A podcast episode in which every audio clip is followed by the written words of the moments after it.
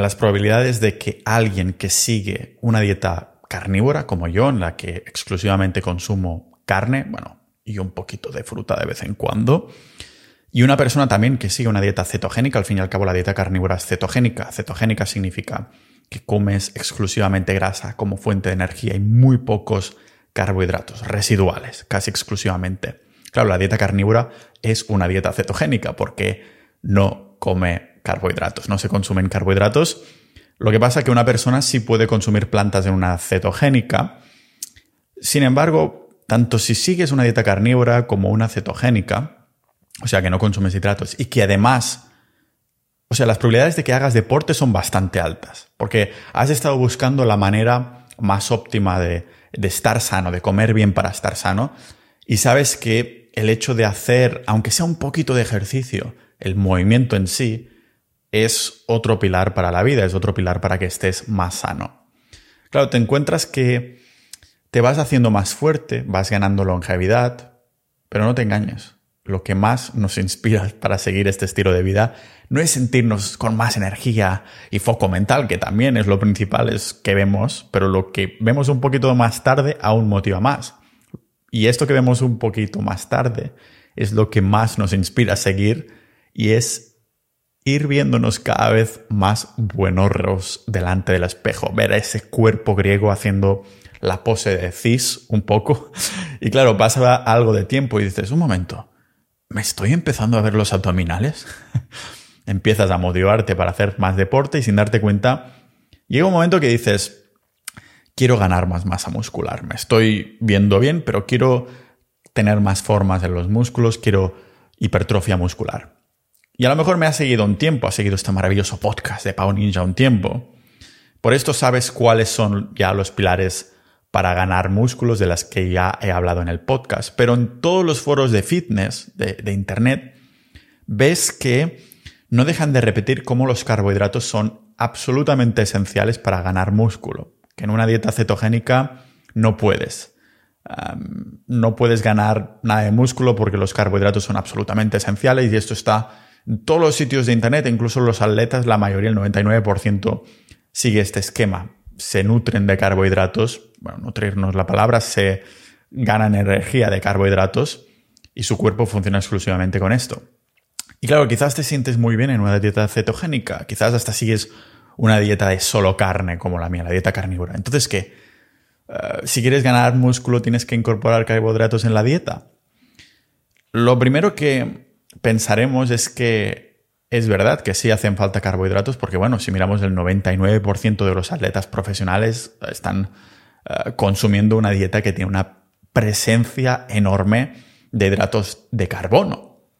Pero es que el 99% de la población mundial que no es atleta o que ni siquiera hace deporte también está siguiendo una dieta mayoritaria en hidratos. O sea, que hoy creo que toca toca, toca, toca. Toca poner las coincidencias debajo de la alfombra y pasar a responder usando un poquito de ciencia para ver si realmente es posible ganar masa muscular en una dieta cetogénica y lo vemos aquí en este maravilloso podcast.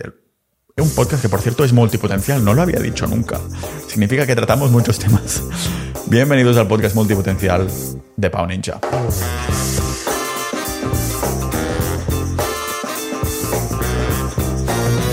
Antes de empezar, como siempre, tengo que agradecer a todos los miembros de Sociedad.ninja que hacen posible que pueda hacer episodios de más de 40 minutos investigando lo que está en las arenas movedizas de Internet, lo que, ¿por qué no hay nadie que esté hablando de generar músculo en cetosis? Sí, se habla que estás en una dieta cetogénica y estás bajando de peso y todo, mucha información en este sentido, pero los que quieren ganar músculo, entonces que tienen que dejar esta dieta. Así que he querido indagar en este punto. Todo esto, todas estas horas que dedico a investigar, como siempre las notas del episodio tenéis estudios, referencias, memes y todo lo demás, es gracias, todas estas horas se pagan gracias a los miembros de Sociedad.ninja. El hecho de ser miembro de Sociedad.ninja apoyas este podcast que pueda seguir 400 episodios más buscando información de los temas que nos interesan y formarás parte de una comunidad de multipotenciales, aprendices de todo, maestros de nada. Queremos ser como Leonardo da Vinci. Leonardo da Vinci era un pequeño multipotencial y empezó a especializarse hasta ser un polímata. es un poco lo que queremos. Lo que queremos es estar rodeados de personas, sociedad.ninja, con intereses similares que vayamos compartiendo artículos, haciendo debates de distintos temas que nos interesan. Y esto es una manera de, juntar personas, rollo mastermind, que, tienen estos intereses y tienen más conocimientos en algunas áreas que otras y ah, conectando puntos, que es lo que hacemos los multipotenciales, lo opuestos a los especialistas. No te puedes casar con un tema, te casas con todos. El opuesto a la monogamia en cuanto a intereses de, curiosidad intelectual.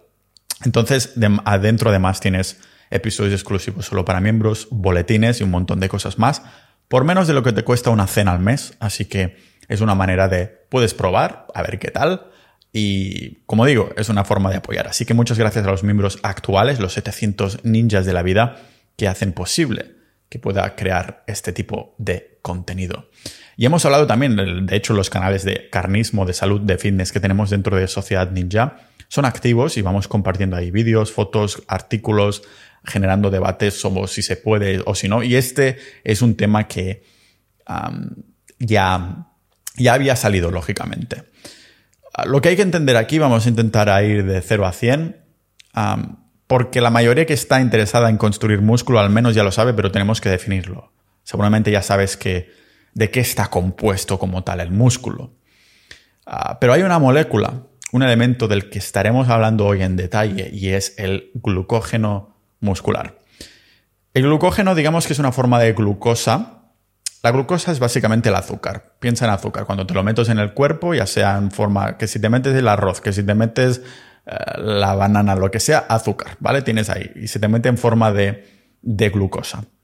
Pues el glucógeno es como glucosa, estas moléculas de azúcar, que se almacenan, pero están hechas de varias moléculas de glucosa. Es decir, es como si hay varias moléculas de azúcar y se hacen una agrupación tipo con superglue, como si fuera un sindicato, y crean este sindicato, varias glucosas, crean un glucógeno, y la glucosa en sí, como digo, es el azúcar, que te lo puedes encontrar en forma de azúcar blanco, de forma de avena o lo que sea.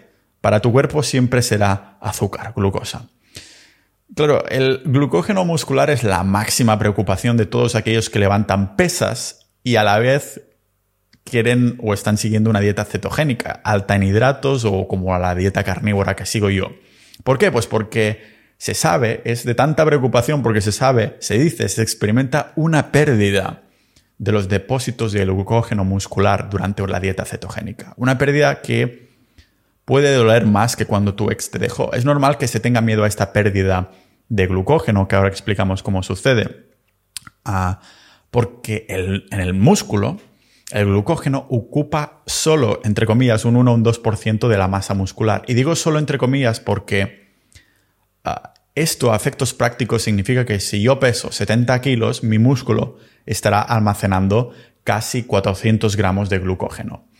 ¿Y qué pasa con este glucógeno durante la dieta cetogénica? Pues que el glucógeno muscular se va depletando durante la ketoadaptación. de la ketoadaptación es hacer una dieta sin hidratos, implica estar en lo que se conoce como cetosis nutricional, que es cuando el cuerpo se pone a quemar grasa como fuente principal de energía porque no le estás dando hidratos. Has eliminado los hidratos de tu dieta y dice, coño, tengo que funcionar de algún modo. Así que empieza a quemar grasa y forma estas pequeñas cositas que se llaman cetonas. Es fácil de acordarse porque se parece a tetonas, cetonas. Es decir, pasa a dejar de usar los carbohidratos para usar estas cetonas que son como moléculas de grasas oxidadas que usamos en vez de glucosa, en vez de carbohidratos, en vez de azúcar. Este es el motivo por el que los músculos tienen un aspecto como más plano, menos ah, llenos cuando estamos en el estado de cetosis, cuando estamos en la dieta cetogénica, especialmente la primera semana de entrar en cetosis. Ah, yo creo que encontraréis que me haréis mucho, especialmente por la noche. Es bastante molesto. Encima, te empiezas a levantar por la noche, empiezas a mear dos, tres, cuatro veces y encima empiezas a perder un montón de peso muy rápido. Claro, si lo que buscas es perder peso, te estás pensando, oh, esto es la grasa que se está yendo súper rápido, pero nada que ver. Pero claro, si lo que buscas es ganar masa muscular, pero con dieta cetogénica, te dices, ¿qué está pasando? ¿Por qué estoy perdiendo peso si yo lo que quiero es ganar? Tranquilos, yo recomiendo estas dos primeras semanas de entrar en cetosis, de empezar una dieta sin hidratos, no pesarse en la báscula. Como digo, tranquilos igualmente porque ese peso que pierdes, realmente pierdes entre comillas también podríamos decir, lo estás perdiendo, pero no es músculo, sino agua es ese glucógeno muscular que se está depletando y está acompañado de agua mientras damos lugar a la producción de cetonas para que tomen el timón, el, volante del coche que es nuestra energía. Pensad que cada gramo de glucógeno, esa agrupación de glucosa en sindicatos, claro, se van en grupos, cada gramo de glucógeno va acompañado de unos 2-3 gramos de agua. Si pierdes el glucógeno, significa que pierdes agua, lo que significa que pierdes buena parte de esa sensación de volumen de los músculos, de los números que verás en la báscula. Pero tranquilos que no iréis meando, ni perdiendo peso, ni agua para siempre. Un día simplemente dejas de hacerlo. O, pensáis y decís, así que esto es lo que peso sin agua en los músculos. Esto es una de las cosas que yo pensé, ajá, o sea que pero realmente no lo pierdes todo. Perderás un porcentaje, yo qué sé, un 40% y entonces para. Es un periodo que realmente a mí me pasó, al principio no lo entendía, pensaba que estaba haciendo algo mal porque yo quiero ganar peso. Y puede ser un periodo un poco desmotivador, pero el cuerpo tiene que pasar por ello sí o sí. Si más adelante vas haciendo lo que se llama un ciclado de carbohidratos, que hablé de esto en el podcast, en el episodio, yo qué sé, 204 o 200 algo, cada pocas semanas vas haciendo un fin de que te ciclas de hidratos, reviertes la dieta. Es por esto que te encontrarás que ganas un montón de peso en un periodo de tiempo muy corto. Es lo que se llama reposición de glucógeno. Es decir, a lo mejor estás dos semanas en cetosis, después de estar varios, un mes o dos en cetosis, dices, vale, estoy keto adaptado.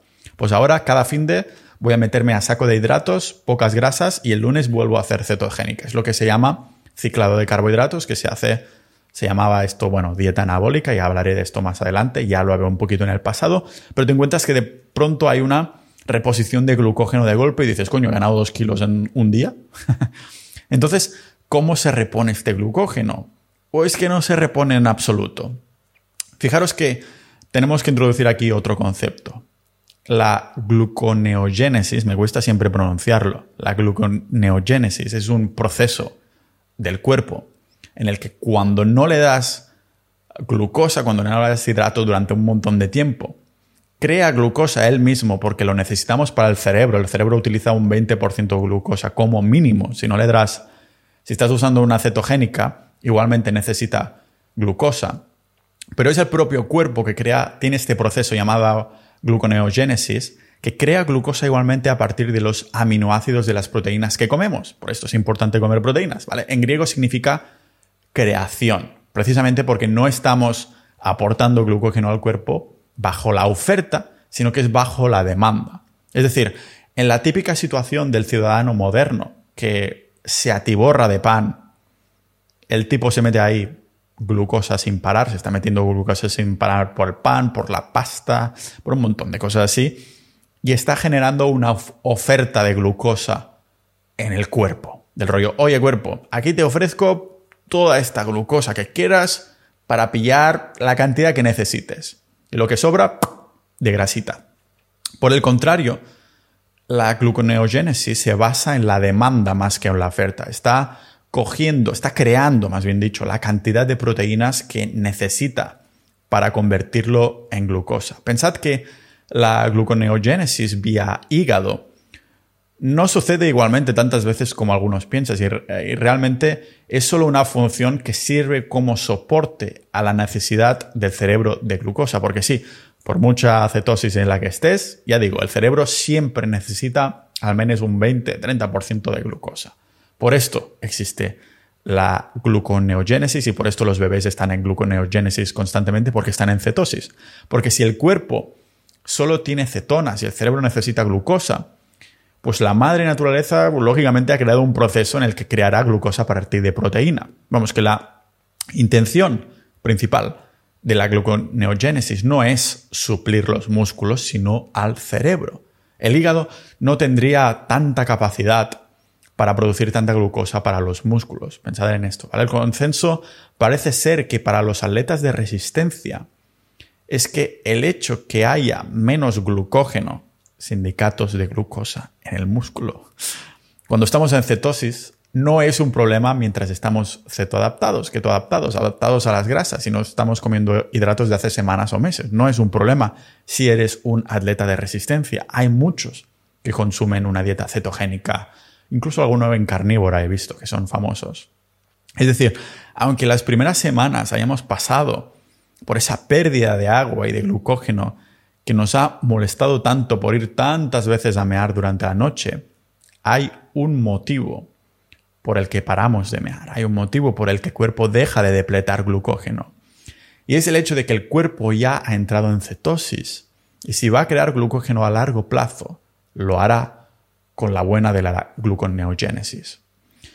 Donde es más común ver atletas que siguen una dieta sin carbohidratos, están ahí en cetosis constantemente, e incluso algunos, como digo, que siguen la dieta carnívora, como es el, el atleta que corrió 100 millas, creo que son no sé cuántos cientos de kilómetros, se llama Zach Bitter, lo conocí por un podcast de Joe Rogan.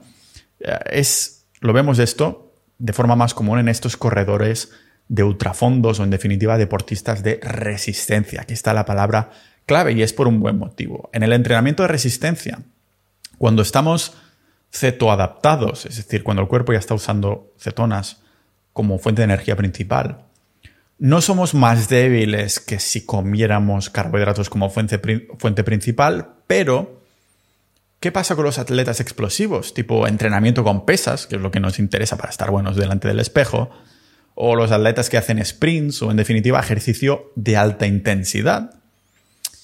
Desgraciadamente sí hay una pérdida de rendimiento en el ejercicio intenso, pero quizás es temporal o quizás no. Porque Ahora entraremos en esto, ¿vale? Estoy haciendo aquí, creando un poquito de hype, porque aunque un cuerpo en cetosis constante vaya reponiendo el glucógeno muscular, nunca estaremos al 100% de capacidad de glucógeno, como cuando consumíamos carbohidratos, porque hay oferta, hay eh, carbohidratos de sobra, el cuerpo pilla hasta tiborrarse, pilla hasta rellenar todos los depósitos, todos los sindicatos, todas las oficinas de sindicatos están ahí rellenándolos. Estamos en cetogénica, estamos en un 70% más o menos de las reservas de glucógeno muscular cuando estamos en cetosis y quizás hagamos bajar estas reservas a un 40% temporalmente, dependiendo de la cantidad de ejercicio que hagamos. No importa si nos hemos adaptado a la grasa durante 15 semanas, 15 meses o 15 años. Por desgracia, la grasa nunca puede convertirse en una fuente, una fuente de energía que sea rápida o instantánea. En esto los carbohidratos son la clave, o si se crean carbohidratos, o más bien dicho glucosa a partir de gluconeogénesis, necesitamos esa glucosa porque a lo mejor estás con tu tribu en la naturaleza y ¡pum! ves un león que te aparece por ahí, tienes que correr, tienes que tener la energía más rápida para el cuerpo disponible, por esto siempre hay unas reservas de 40, 60, 70% mínimas en los músculos, porque la grasa no sirve como Queda en segundo lugar, solo hay dos tipos, ¿no? La, glucosa o la grasa, como energía rápida, como energía instantánea. No es tan buena como los carbohidratos en el entrenamiento de alta intensidad, de tener esa energía instantánea. En resumen, se puede, se puede aumentar masa muscular sin carbohidratos, pero las ganancias visuales serán más lentas y costosas porque la mayor parte del músculo está compuesto de agua que no se está reteniendo ya que las reservas de glucógeno no están en su máxima capacidad. Y cada gramo de glucógeno ya hemos dicho que es acompañado ah, de 2-3 gramos de grasa. Es decir, aunque el músculo no solo esté compuesto de glucógeno, un gran porcentaje sí lo está hecho, por lo tanto estás omitiendo, este no es la forma más efectiva, para decirlo de algún modo, estar en cetosis, estar en una dieta cetogénica para aumentar masa muscular, pero a lo mejor te sientes también que dices, yo voy a largo plazo, me da igual que haya cierta parte que no pueda. Pero hay un truco, hay un truco para seguir una dieta cetogénica, estar en cetosis, y a la vez poder aumentar la masa muscular sin sacrificar el rendimiento deportivo de alta intensidad, sin sacrificar el vernos planos constantemente los músculos delante del espejo. Y la pista que os voy a dar, y ahora os digo el que es, es que la clave está en la digestión. El truco para seguir una dieta keto y aún así, keto como es la carnívora, y aún así aumentar masa muscular sin limitarnos, se llama timing de ciertos carbohidratos. Le acabo de dar este nombre, es un nombre muy feo porque es muy largo. Bueno, no todo lo que es largo es feo. Pero lo vamos a llamar esto, ¿no? El timing, la, el momento en el que le damos ciertos carbohidratos. Pero os tengo que poner en perspectiva y me voy a poner un poquitín técnico y ahora lo entenderemos y entenderemos el truco del timing de los carbohidratos. La meta, haciendo una dieta basada en grasas cetogénicas, como puede ser la carnívora, es ir comiendo poco a poco, pero que consiguiendo que el cuerpo sepa usar tanto hidratos como grasas de una forma eficiente. Es decir, como toda nuestra vida nos han alimentado de hidratos, cada vez somos menos metabólicamente flexibles, cada vez el cuerpo se confunde más. Queremos que no se confunda, que sepa el tipo de gasolinas que está usando por cada vehículo o por cada combustible, por necesidad. Como siempre nos alimentamos de carbohidratos durante nuestras vidas, digamos que haciendo una dieta cetogénica durante cierto tiempo, enseñando al cuerpo a usar las grasas otra vez como cuando éramos bebés o cuando nuestros ancestros eran adultos y estaban en cetogénica, esto hace que diga, ah, es verdad, así se usaban las grasas. Ahora solo estaba acumulando mierdas de hidratos y de grasas como no sabía usarlo muy bien. Por esto tenemos esa niebla mental, pérdida de energía y todo eso. Pero usando la cetogénica, aunque sea de forma intermitente, estás enseñando al cuerpo a ser más metabólicamente flexible, a usar o un tipo de ah, combustible u otro tipo, que no se confunda.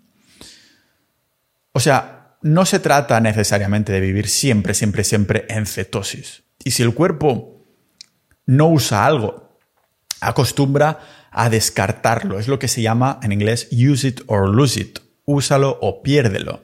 Y se han visto casos donde la peña se vuelve intolerante a los carbohidratos, a la glucosa, durante un tiempo Ah, por culpa de estar en cetosis durante años sin salir ni siquiera una vez. Hipotéticamente, aunque en la prehistoria basáramos nuestra dieta en carne estuviéramos en cetosis como buenos humanos carnívoros facultativos, que significa que mayoritariamente seríamos carnívoros, pero en un pequeño porcentaje obtendríamos otro tipo de alimentos y podríamos procesarlos. Quizás de modo esporádico encontraríamos fruta o miel y nos atiborraríamos a más no poder recargando ahí las reservas tanto de glucógeno como de grasa corporal, pero esta fruta sería temporal, lógicamente. Por aquí va la cosa. Por esto hace más de un año convertí mi dieta carnívora en la que solo comía carne grasas en una dieta carnívora con algo de fruta y miel.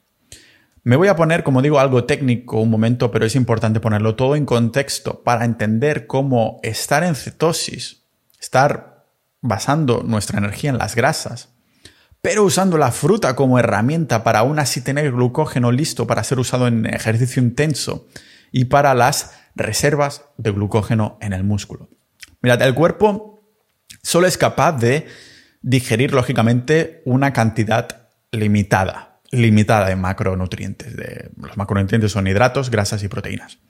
De una sentada. Es decir, en una sentada estamos limitados a la cantidad que podemos absorber. Por esto, hacer OMAD, OMAD, la dieta OMAD, que es básicamente comer una vez al día, es básicamente un ayuno de 24 horas y como es de una sentada tu única comida del día, es más recomendable hacer esta estrategia para bajar de peso, ah, porque tienes reducción de calorías, estás reduciendo las calorías, que no para subir de peso o para ganar masa muscular. Porque de bien seguro si te estás metiendo, yo que estoy comiendo de 3.500 a 4.000 calorías al día actualmente, que estoy haciendo mucho deporte, ah, muy difícil que se absorba tanto mm, de una sola sentada. Y esto en la naturaleza también tendría sentido, porque si tienes abundancia de calorías, significa que tienes abundancia de caza, de presas, de comida. Por lo tanto, no te lo comerías de una sentada, lo dejarías más espaciado porque sabes que en unas horas va a haber más animales, vas a estar más tranquilo en este sentido. Es verdad que producimos enzimas digestivas y jugos para digerir, pero estas cantidades no son ilimitadas igualmente. O sea, que cuando estamos pensando en el máximo rendimiento, lo que tenemos que hipotetizar es cuál es la cantidad que puede absorber nuestro cuerpo de cada uno de estos macronutrientes de una sola sentada. Hay capacidad digestiva de carbohidratos que no se utiliza cuando se eliminan los carbohidratos de la dieta. Esto se relaciona con el llamado que se ha vendido demasiado, pero aquí sí importa. El llamado, perdón, lo estoy, estoy poniendo el drama. A lo mejor necesito beber un poquito de agua de mar. El llamado, hostia, qué salada que es. El llamado índice glucómico. He arruinado el misterio y ya lo he dicho. El llamado índice glucémico, que es básicamente cómo de rápido se, bueno, se absorbe una comida y hace subir el azúcar en sangre. Pero igualmente esto, digo que se ha vendido mucho porque la sociedad actual es irrelevante, el índice glucémico, porque los carbohidratos se consumen normalmente junto con las proteínas y las grasas, haciendo que nuestra panza se ponga a digerirlos más lentamente igualmente. O sea, no tiene sentido el índice glucémico si se come todos los macronutrientes juntos. Lo que separa las comidas de alto índice glucémico y bajo contenido glucémico es su ratio, de almidones, el ratio amilopectina y amilosa, ¿vale? La amilosa tiene como una estructura física muy compacta que inhibe la digestión, haciendo que las fuentes de hidratos con amilopectina sean más fáciles de digerir. Y la amilopectina, ah, como más procesado esté un, cereal, más alta será esta amilopectina. Esto significa que, por ejemplo, el arroz de grano corto o ese que se utiliza para el sushi, que se engancha, que por cierto ponen un montón de azúcar, se digiere mucho más rápido que, mm, por lo tanto, un índice glucémico más alto que el arroz de grano alargado o de arroz integral. Nos dicen que tenemos que consumir estos hidratos, que tiene un índice glucémico más bajo para evitar los picos de insulina y así aumentar la saciedad, pero de nuevo, estas comidas están siendo consumidas con, con grasas y proteínas, o sea, que pasa a ser irrelevante y lo que queremos son comidas que sean fáciles de, de consumir, de digerir en general. Fijaros que los almidones están compuestos de moléculas de azúcar, ya digo que Estoy explicando un poco cómo funciona la digestión de estos almidones para entender el tema de la cetosis, ganar masa muscular, hidratos sí o hidratos no para ganar masa muscular. Estos almidones que estábamos comentando ahora están compuestos de moléculas de azúcar porque son polisacáridos y es el ratio de estas moléculas que impactan cómo son digeridas y procesadas. ¿Y cuáles son las predominantes? Pues sabemos que son la fructosa, la glucosa, la sacarosa. Hay tablas por internet que se ve la diferencia abismal en cuanto al contenido de azúcar que tienen los hidratos. Ah, o sea que lo consumimos y después es desglosado por distintas enzimas digestivas, secretado con la saliva, el páncreas y también el intestino pequeño. O sea, primero la amilosa rompe los almidones para que se conviertan en azúcar y después la enzima responsable del azúcar correspondiente hace que estos azúcares se vuelvan glucosa para que pueda ser utilizado por el cuerpo. Lo que pasa es que hablar del metabolismo de estos carbohidratos y azúcares no parece que importe en cuanto a lo que queremos para un alto rendimiento atlético. Es lo que queremos aquí es la máxima cantidad de nutrientes disponibles. Por esto, no tiene sentido comer carbohidratos tipo almidones antes de entrenar ni avena, ni arroz, ni nada por el estilo. Pensad que todos estos almidones necesitan un paso digestivo extra que la fruta o la miel no tienen. No tiene ningún sentido consumir almidones de este tipo cuando podemos convertir glucosa desde la proteína a través de la gluconeogénesis o a través de glucosa directamente de alimentos como la fruta o la miel o hasta suplementarnos Ah, si me aprietas mucho, sin este paso digestivo extra. En todas estas fuentes tipo arroz, pasta, patatas, todo este rollo, el ratio de glucosa-fructosa es básicamente idéntico al de la fruta y la miel, con la diferencia que en estos primeros, estos almidones necesitan el paso extra para romper los almidones. O sea, cada otro almidón o azúcar que nos metemos en el cuerpo necesita ser convertido en glucosa para ser utilizado de forma eficiente por el cuerpo antes de entrenar. Entonces, ¿por qué cojones estresar el sistema digestivo cuando podríamos comer un alimento que nos dé la glucosa que necesitamos directamente antes de entrenar? ¿Por qué te metes arroz o avena antes de entrenar cuando podrías tomarte miel o fruta 20 minutos antes y tenerlo ya digerido cuando te pongan a esculpir este cuerpo de Dios griego que tienes? el único beneficio de consumir almidones que hace que nuestros estómagos necesiten un paso extra para digerir, quizás podría ser algo tipo arroz, que bueno, eh, tiene una cantidad algo menor de fructosa, pero igualmente es tan marginal que el paso extra que necesitamos en la digestión nos llevaría a una pérdida en el total neto del proceso digestivo. Además, si no compras arroz orgánico, está lleno de agroquímicos, es uno de, las, de los granos que tiene más mierda ahí metida si no lo compras orgánico. Fijaros en algo, es, es, importante y aquí ya hemos llegado, estamos ya entrando en los pasos de estos para ganar masa muscular con una dieta cetogénica.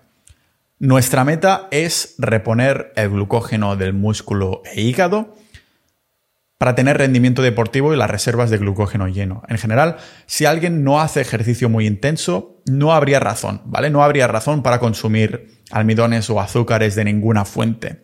Pero si empezamos a apretar los límites del cuerpo, se ve muy claramente que estas comidas contienen un empuje, digamos, una ventaja para petarlo más en el entrenamiento comparado con comer exclusivamente proteínas y grasas. Claro, si quieres aumentar masa muscular y quieres volumen de entrenamiento, si estás sacando menos pesos porque tienes menos rendimiento deportivo, significa que tu volumen de entrenamiento total será menor. Multiplicas las series por las repeticiones por el peso.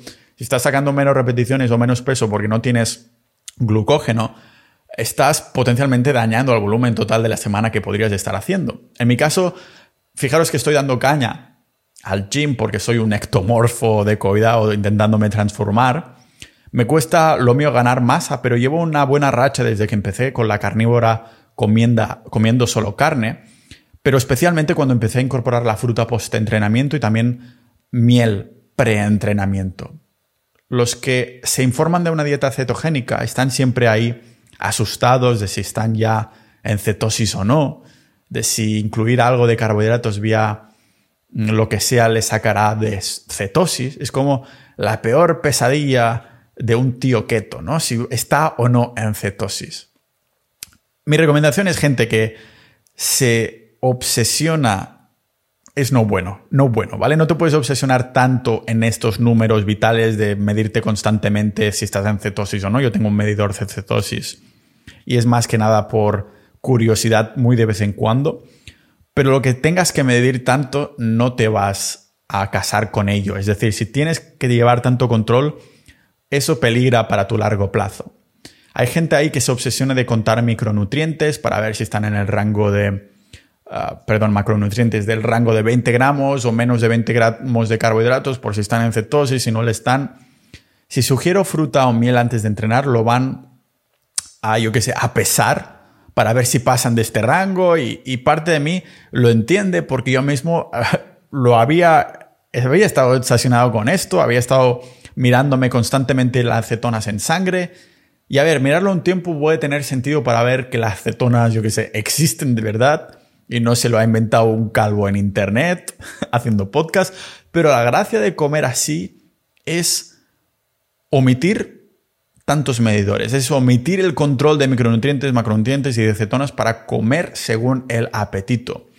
El cuerpo es sabio es por esto que la saciedad es hormonal. La saciedad no es el acto de tener la barriga llena, esto es sentirse lleno, sino que la saciedad es mental porque las hormonas del cuerpo mandan señales al cerebro de que ya estás lleno en cuanto a minerales y micronutrientes y que no quieres comer más. Por eso no puedes comer un bloque entero de manteca. Cuando vas comiendo un poquito hay un momento que tienes náuseas porque las hormonas están diciendo ya tenemos grasas suficientes. O ah, Fijaros que en este caso, como la fruta o la miel se digerirán en 20 minutos si tienes la barriga bastante vacía, gracias a no tener que pasar por ese proceso digestivo extra al que sometemos la barriga cuando comemos almidones, esto lo que nos permitirá es tener esa energía disponible mucho más rápida para ser usada y a la vez volver a estar en cetosis mucho más rápido. Por esto es importante separar la comida cetogénica del pre y post-entrenamiento. Como más tiempo lleves en cetosis, más tiempo llegues siguiendo una dieta carnívora, una dieta cetogénica, más fácil te será entrar y salir de este, de este estado. Por esto es importante tomarse en serio la cetoadaptación las primeras semanas en las que no vas a comer carbohidratos porque estás dejando que el cuerpo vuelva a interpretar las grasas como fuente de energía principal. Pensad que los azúcares reponen el glucógeno más rápido comparado con las grasas, las proteínas o los almidones. Por esto hay que tener en cuenta que la miel es mucho mejor que sea consumida con la barriga vacía y es lo que hago yo, es lo que tomo yo antes del entreno, una cucharada cargada de miel. Y tendría sentido porque no creo que los ancestros que cazaban ah, una presa justo después o se fueran a buscar miel o justo antes de cazar. No, porque tenían la idea de cazar. Vamos a cazar ahora, mira esa presa ahí. Cuando se devoraban de una comida no iban, vamos a buscar miel. No, se descansaban o lo que sea, ¿vale? Podemos hipotetizar que el encuentro con la miel sería horas antes, horas más tarde de comerse una presa y no sabemos tampoco hasta qué punto sería abundante. Lo que queremos es cargar igualmente el cuerpo con los nutrientes que necesitamos y ¡pum! inmediatamente quemarlos en un entreno. Hablamos aquí del timing. Lo que me he dado cuenta es que la miel sí me tardará unos 15-20 minutos, 10, 15, 20, depende, a digerirse con el estómago vacío Ah, ¿Y cómo sabemos la cantidad de miel que tenemos que comer? No sé si os acordáis cuando hablamos de, de cuando estaba yo comiendo una vez al día que quería bajar un poquito de chicha. Ya ve, hablé más a fondo de la saciedad en el episodio 211, que os explico un truco para saber cuánto, saber que estamos consumiendo suficientemente grasa, que es eso, lo que acabo de decir, pillar un bloque de mantequilla, comer poco a poco y de pronto empezarás a tener náuseas y dirás, no quiero más. Es el cuerpo diciendo, ep, ya tenemos suficientemente grasas. Con la miel pasaría algo similar. Tenemos suficiente cantidad de miel en el cuerpo en el momento en el que deja de tener como un sabor dulce. Por esto es importante ir comiéndola poco a poco, esa cucharada poquito a poco, que para la mayoría de mortales seguirá después de 2-4 cucharadas de miel preentreno. Aunque yo, como digo, tomo una sola cucharada bien cargada unos 20 minutos antes de entrenar. De nuevo, lo que estamos haciendo es o sea, absorbiendo una cantidad de glucosa y fructosa específica que tengo, que tanto el estómago como el hígado puedan absorber de forma eficiente en unos 20 minutos. No queremos sobrecargar nada. La miel cruda, o sea, olvídate de la del Mercadona que tiene mil y uno aditivos. La miel cruda tiene una enzima que reduce los picos de insulina, como hay en los estudios que pongo en la descripción, en las notas del episodio, pero yo simplemente me haría con cualquier tipo de miel, que sea local, cruda, ah, que sea lógicamente lo menos tratada posible. Pensad que la miel es uno de los pocos alimentos que existen que aún sigue en su estado salvaje de hace cientos de miles de años y esto ya dice mucho de una comida, ni siquiera las frutas o los animales de hoy en día muy difícil que estuviera en el mismo estado salvaje de cientos de miles de años, ¿vale? Por ejemplo, por las mañanas, mm, un ejemplo para ponerlo en perspectiva, me hago una tortilla de cinco huevos de gallinas camperas que hayan estado ahí viviendo libres. Recordemos que las gallinas son casi carnívoras, están comiendo gusanos constantemente. Esas dietas de mierda de soja y cosas así que le dan no son la dieta natural de una gallina.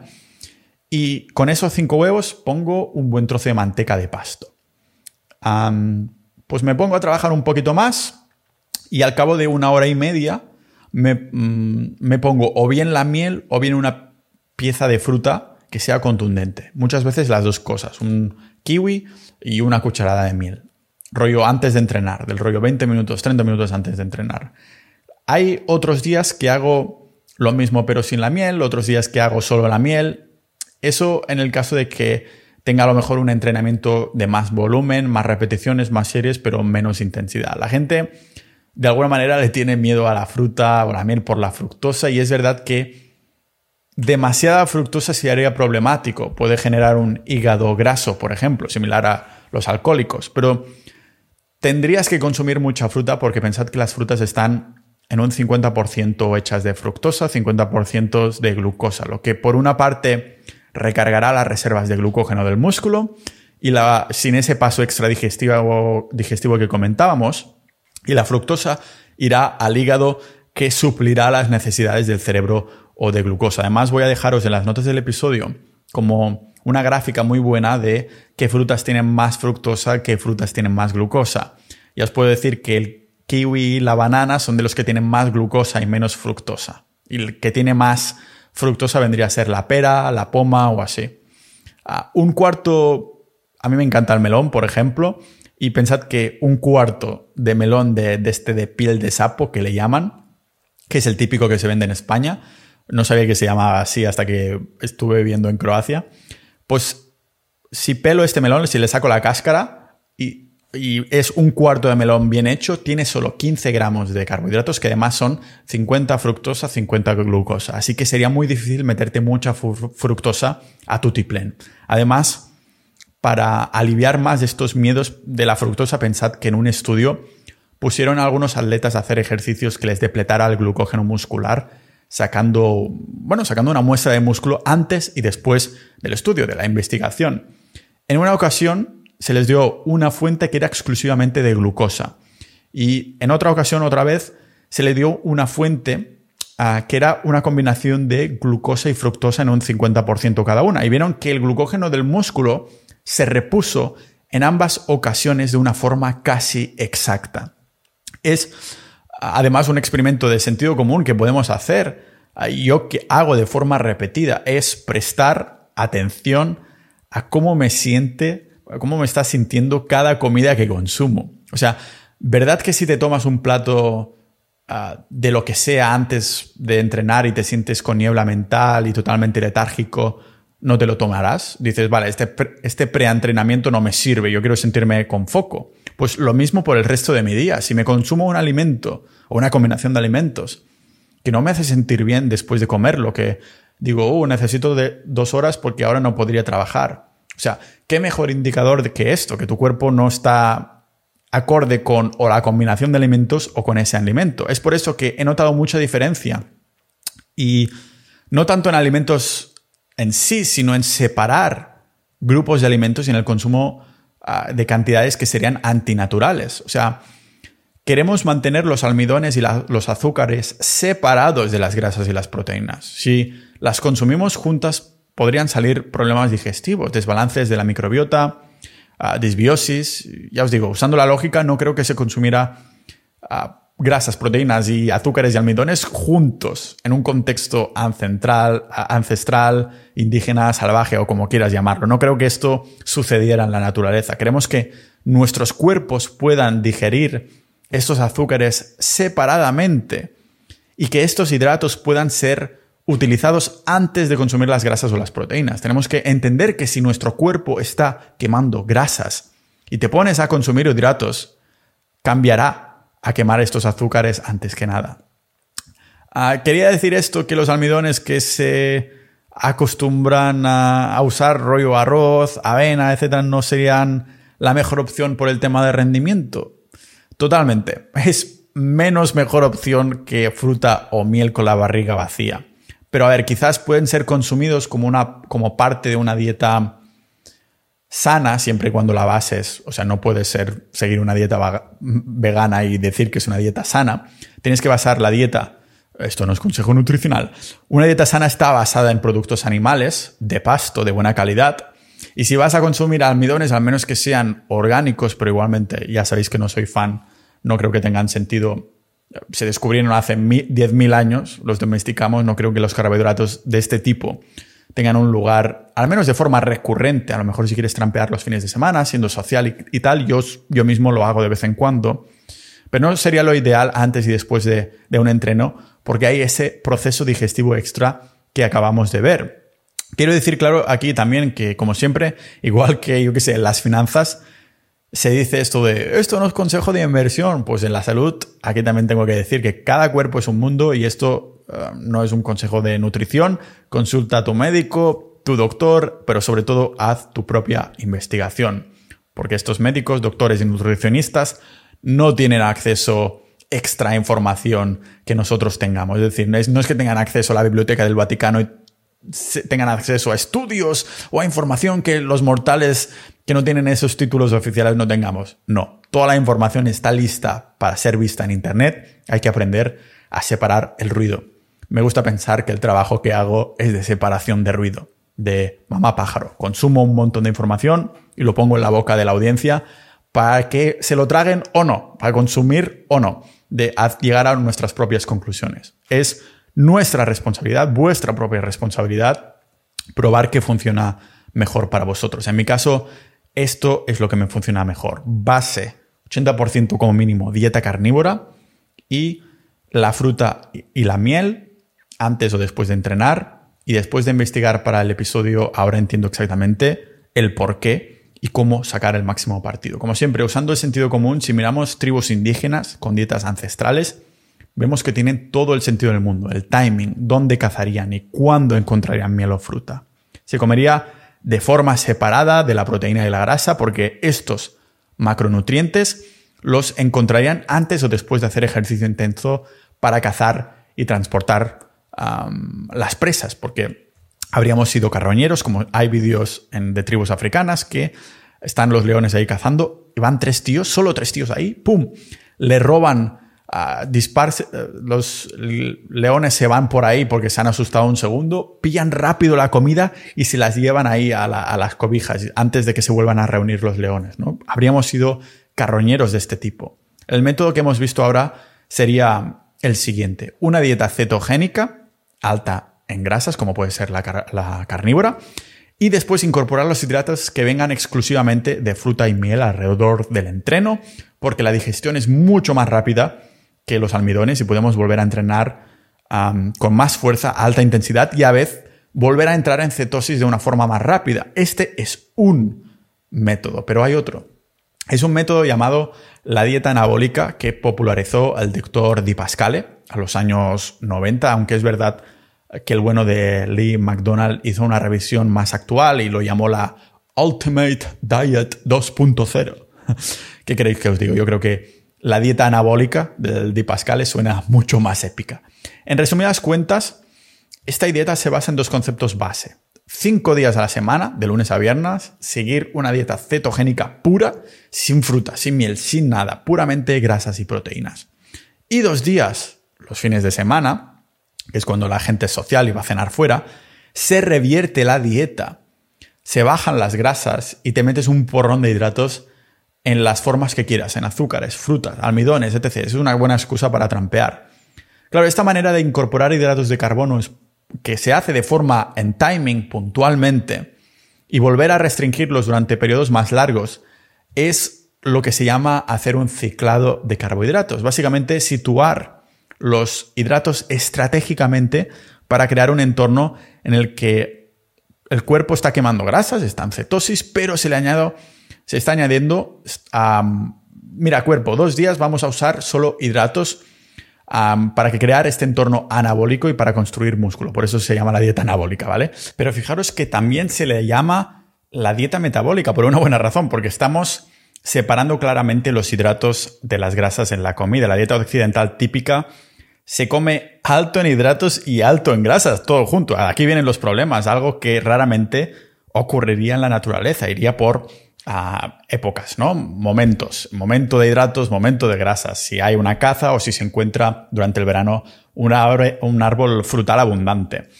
Ah, con una dieta en la que combines días altas ah, en grasas, la mayoría, y unos pocos días bajo en grasas, pero alto en hidratos, estás haciendo que el cuerpo gane más flexibilidad metabólica, lo que ya comenté en el episodio 172, que el cuerpo sepa diferenciar y no se confunda cuando le damos grasas o hidratos. No podemos admitir tampoco que queremos dar al cuerpo una sensación de anabolismo para que cree tejido nuevo y más fuerte. Por esto, yo solo hago una comida al día exclusivamente, no ahora, sino cuando quiero bajar algo de peso, que ya comenté de qué se trata esta estrategia, la OMAD, que es básicamente un ayuno de 24 horas cada día en el episodio 214. Está demostrado que sí, si comemos una vez al día exclusivamente, un ayuno de 24 horas, se crean unas condiciones para preservar músculo, porque al fin y al cabo, bueno, en la naturaleza es la única arma que necesitamos para sobrevivir, para cazar, y el cuerpo lo último que quiere es destruir músculo. Esto solo lo hace si lleva muchos días ya que le faltan calorías. Ahora bien, cuando se trata de crear nueva, nueva masa muscular, esto solo sucederá si hay un exceso de calorías y en abundancia, es decir, varias veces al día. De nuevo, podemos emplear aquí la lógica de la naturaleza. En un estado salvaje, si consumes más calorías de las que necesitas, es porque significa que hay abundancia de comida.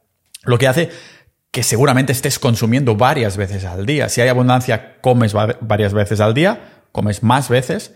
Si hay menos abundancia, si hay escasez, comerás más esporádicamente. Es por esto que aquí lo que buscamos es la llamada síntesis proteica, que es el santo grial del fitness. Lo único que en lo que duermen y sueñan los culturistas es lo único que saben repetir porque están obsesionados con la proteína y la síntesis proteica. La síntesis proteica es cuando el cuerpo ensambla nuevas proteínas por sí mismo, cuando repara el tejido que has destrozado en el entreno en el gimnasio para crear más, más tejido y más fuerte. Pero para esto, lógicamente, necesitas alimento y que haya más calorías, que estés en abundancia en la naturaleza para crear más armas, más herramientas para poder ah, proveer más alimento en el futuro. Cuando comemos nuestros cuerpos, lo que sucede es que están, descomponen la proteína en componentes que son más básicos, son los llamados aminoácidos. El, digamos que el ADN, nuestro ADN, da instrucciones al cuerpo para que haga ahí como un truco de magia llamado síntesis de proteína, en la que pilla los aminoácidos sueltos, los va juntando de manera correcta, como si fuera un puzzle o un Lego, y produce proteínas que componen el cuerpo, los músculos, los tejidos. Por esto, cuando yo era vegano, tenía la mitad de fuerza y músculo que ahora, porque no tenía los aminoácidos completos y si mezclaba proteínas vegetales para tener el, el completo de aminoácidos, si hacía estas mezclas, estos combos que dicen los veganos, no, porque si mezclas proteína de guisante con proteína de arroz, algo antinatural totalmente, porque el hombre de las cavernas no tendría acceso a todo esto y ni sabría combinarlos. Por esto no era efectivo y por esto era mucho más débil, aunque en papel, en mi Excel, tenía todo el sentido del mundo. Porque por mucho que los consumiera en papel, en lo que sale en el laboratorio y los juntara, no significa que mi cuerpo los absorba. Además, lo que sí que absorbía es todos los agroquímicos. La mágica de la síntesis proteica que sí come, o sea, si estás ahí comiendo varias veces al día, esta es la cantidad que habrá de síntesis proteicas. Es decir, si comes una sola vez, solo habrá una vez de síntesis proteica. Si comes tres veces al día, pues habrá tres veces más la síntesis de proteínas. Es muy simplificado, pero se entiende. Claro que aquí, con esto que acabo de decir, algún flipado se pondrá a comer siete veces. Y aquí volvemos a lo que he dicho sobre el veganismo hace un momento.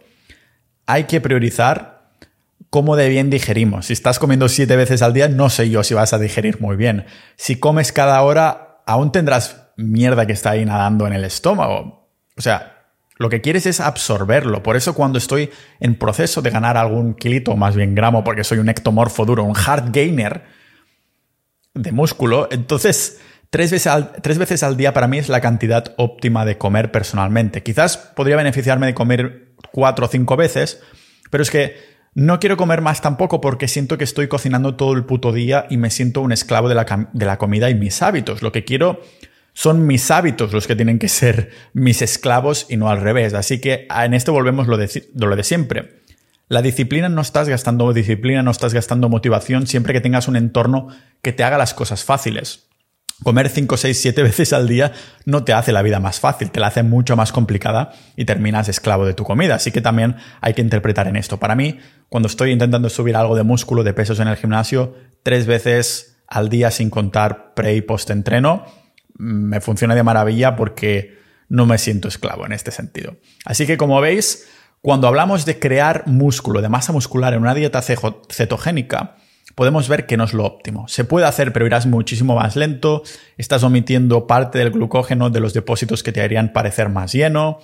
Sin embargo, puedes aprovechar el consumo de carbohidratos alrededor del entreno y se te, hará muchísimo más fácil no me creas a mí, no creas a, yo que sé, autor, al nutricionista, al, médico. Lo que puedes hacer es experimentarlo por tú mismo. Si llevas un tiempo yendo al gimnasio, experimentando cierto tiempo, mirando cuándo estás consumiendo, ah, cómo van los pesos, los entrenamientos, cómo te sientes. Al fin y al cabo volvemos a hacer lo mismo. Así que digamos que sí se puede crear masa muscular en una dieta cetogénica, pero, pero es menos efectivo, no imposible. Si eres un mega ultra viciado que odias los carbohidratos, quizás te interese igualmente.